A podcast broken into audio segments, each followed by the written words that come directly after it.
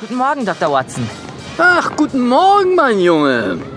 Es war ein wunderschöner Sommertag, an dem ich mich zu einem morgendlichen Spaziergang durch die Stadt entschlossen hatte. Mein Freund Holmes hatte es vorgezogen, lange zu schlafen, weswegen ich mich allein auf den Weg gemacht und die milde Sonne des jungen Tages genossen hatte.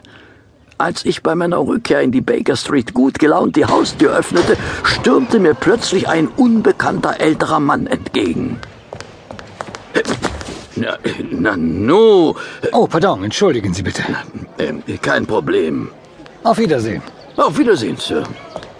Tschüss, Leute gibt's.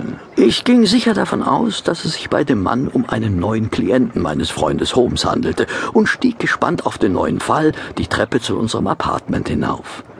Üblicherweise pflegte ein neuer Fall meinen Freund zu beflügeln und mit neuen Lebensgeistern zu stärken.